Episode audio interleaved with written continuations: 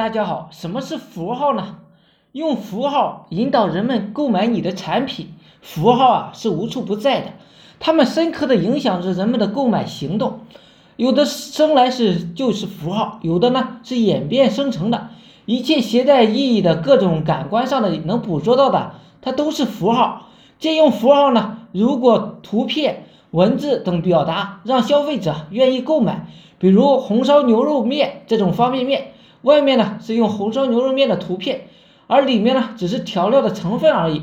大家都是知道是这样的。但是如果外面有图片符号表示是红烧牛肉面的话，也能够引起人们的一个购买这个欲望。掌握符号就是创造出一种不一样的产品，不一样的感觉。符号用的越漂亮，用的越清晰，越吸引人，那产品呢就会变得越好卖。有的时候啊。人们就算知道这个符号的意义是假的，也愿意为这个符号而付费。现在互联网上的营销，很大程度上都是用图片、用文字来表达这个商品。一个企业越是重视美美工，越是成交率越高。我们身边的一些一切都是符号，有些符号是长期进化而来的。设计一个合适的符号呢，能够引导消费者的消费和正确的使用商品。